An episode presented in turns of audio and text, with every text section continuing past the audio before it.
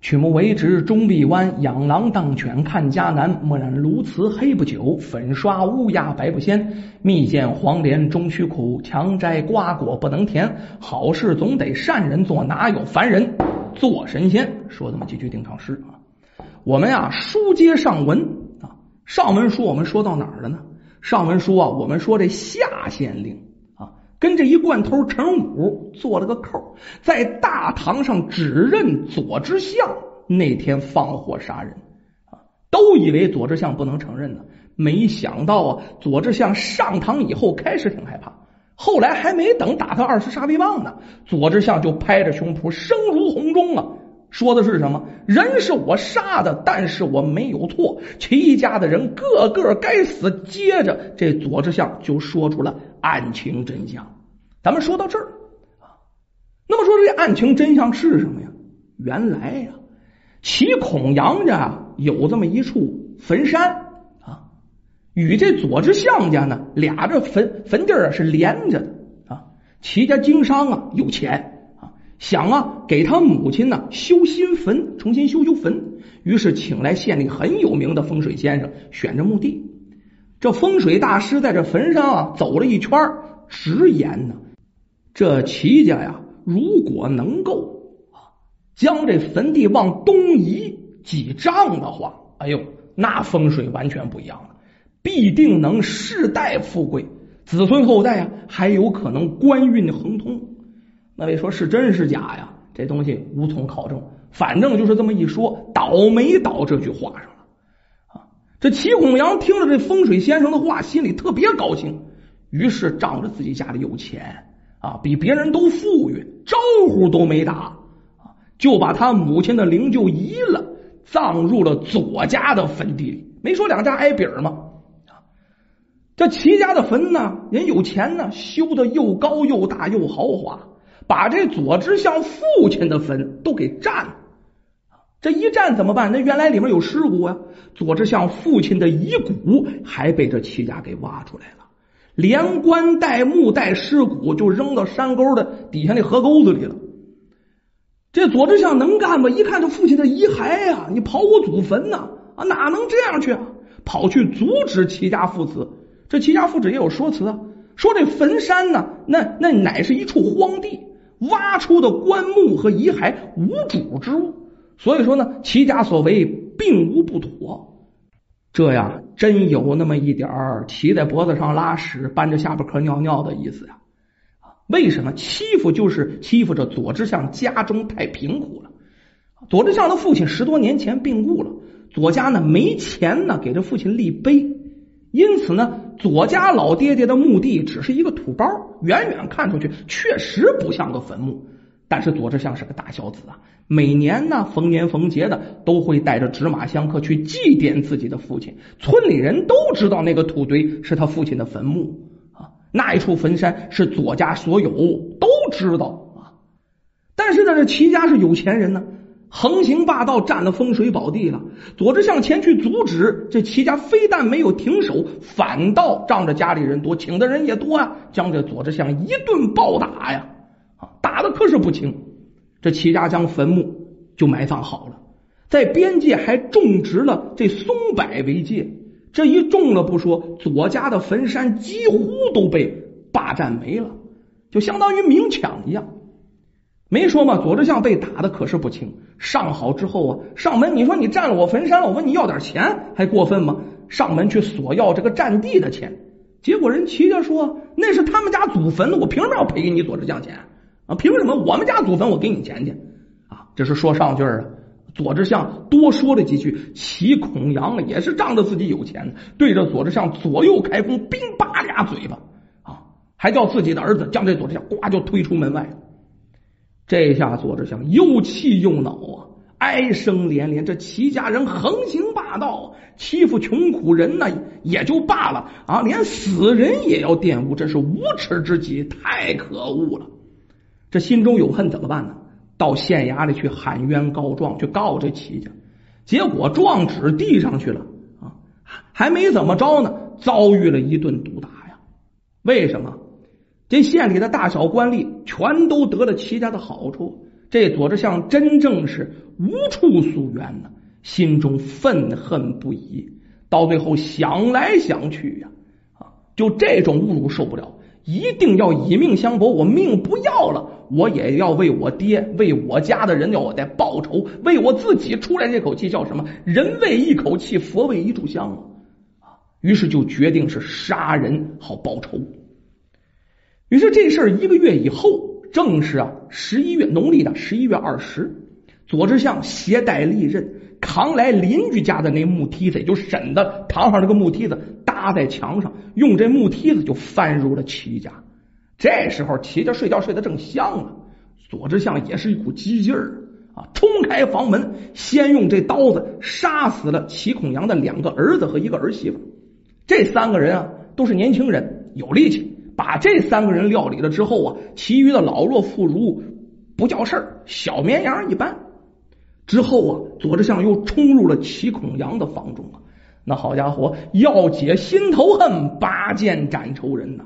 拿出刀子，二话没有就刺死了齐孔阳和他媳妇儿和他老伴儿啊，就刺死了。这老两口一看遭到袭击的，这边上还有年幼的俩孙子呢，搂着这孙子，没说吗？这左志向杀鸡的眼呢，两个年幼的小孙子也没放过，全都给杀了。左志向一连呢。杀了齐家七口，浑身上下全是血呀！齐家灭门之后啊，左志向放火烧了齐家的房子。放完火之后，左志向啊又翻出了齐家。这个时候啊，有些害怕了。你看，刚才在动手的时候杀红了眼了，没觉得害怕。现在冷静下来，那心里也是直突突啊！看着身后熊熊的大火吞没了齐家。这才想明白，我刚才把他家给灭了门了，七个人全让我弄死了。左志向啊，把这梯子扛回原处，就搭在了齐家邻居的围墙上。做完这些事之后啊，左志向回家洗洗就睡觉了，全当这事儿没有发生。这大火烧起来以后，这邻居们当然得起床帮忙扑救了，但是没说嘛，没用，杯水车薪啊！你那点小水桶好干什么呀？于是齐家七口又被烧成了焦炭。就尸体无从辨认，都烧成灰了，也看不出有什么刀口了。就这样，左知相杀人的真相啊，他在堂上是一一道明。为什么齐家人欺人太甚？他诉冤无门呢？只得用这种手段报仇。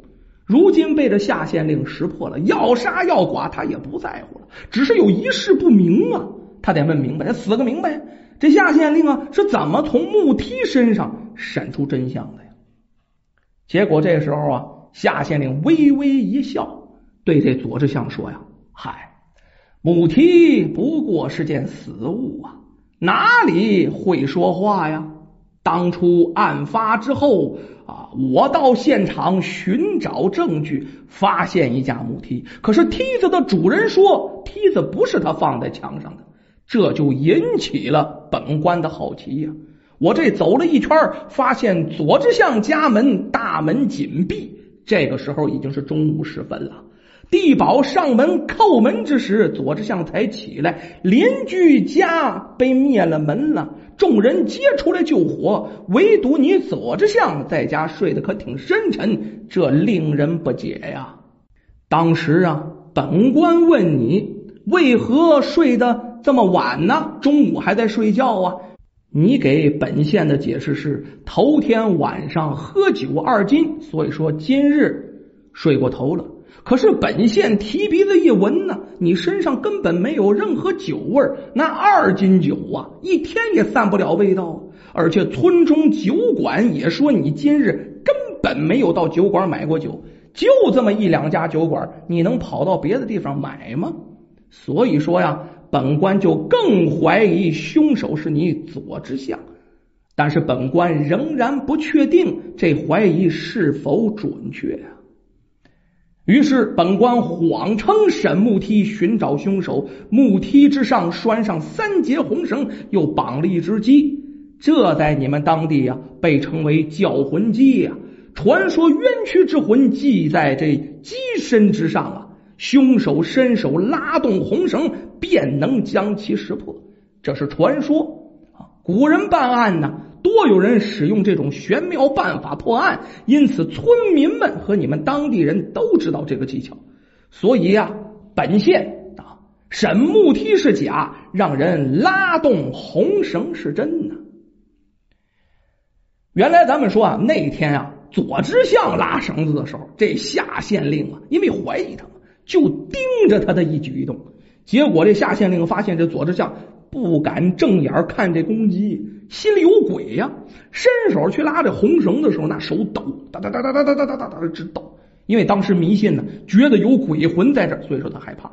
这些啊变化特别细微的微表情变化啊，就在一瞬间。但是咱没说嘛，夏县令就盯着他看，所以说全看到了左之相的嫌疑。这时候在夏县令心里啊，又进了一层。但是这种心理暗示有时候不准。为什么有人天生怕公鸡啊？啊，就不敢看，这很正常啊。拉动绳子啊啊，随之手也会发抖，因为怕鸡嘛，鸡离得近呢，这也是有可能的。这还不准。所以啊，真正确认这个左志向是否是凶手啊？还要最后一次试探，这就用上了咱们之前说的陈武了。这夏县令就把村里这关头陈武找来了，让这陈武在公堂之上谎称诈称亲眼看到了左之相翻墙进入这齐家啊，连下齐家七口之后，又放火灭尸。这陈武啊，这根本就没看见，那天他根本就没出来。结果就这最后的一招，让这左之相的心理防线呢。彻底崩溃了，他心里认为这夏县令啊，一定是掌握真证据了。那陈武那晚上一定是看着自己了，于是二话没说不遭罪了，老实把杀人罪行都交代了。那么到这儿啊，案子真相大白了。起因是齐家仗势欺人，霸占左之相家的墓地呀，又毁了他父亲的棺木跟遗骨。前任县令真不像话，放任不管，还包庇齐家啊！左之相深渊无门呢，啊无处诉苦，最后携带利刃杀死齐家七口，又放火毁尸灭迹。这左之相为父报仇，值得称赞，但是形势不对呀！你过于滥杀无辜了，齐家别人对你都有仇啊，可是两个年幼的儿子。还有他那儿媳并没有欺负过你左志相，所以这些人都是无辜。左之相为报仇滥杀无辜，手段残忍，虽然有尽孝之举，但是也难掩杀人罪行。最后夏县令啊判处左志相一个绞刑，没砍头，给他留了一个全尸啊，这也算他是罪有应得。那么夏县令啊还做了一件事，那个之前贪赃枉法的。啊，上一波那县令跑了就拉倒了，那不行啊！行文把这件事的前因后果全都跟上峰啊写了一个行文，往上一报，得追究那个县令的责任。之前那位县太老爷最终被弄了一个革职查办，削职为民，好悬脑袋瓜没混丢了，家产全部往上打点去了，这也算是罪有应得了。咱们呢，古人云呐，莫欺穷人。这齐家人说实在的，做的也太不像话了。这欺负人是欺负到家了，那真叫是为富不仁呢。可是前任县令也糊涂啊！你这么放任齐家为非作歹，这也是悲剧的主要推手。左之相为报仇滥杀无辜啊，一把刀连杀七条人命。可是那孩子你为什么都不放过呀？最后又放火毁尸灭迹，这行为虽然有孝的成分，但是。做事太过凶狠呐，那难逃一死也是正常。富贵之人呐，多行善事，莫道穷人好欺负，老实人好对付。老实人真若反抗的话，那便是洪水猛兽，悔之晚矣呀。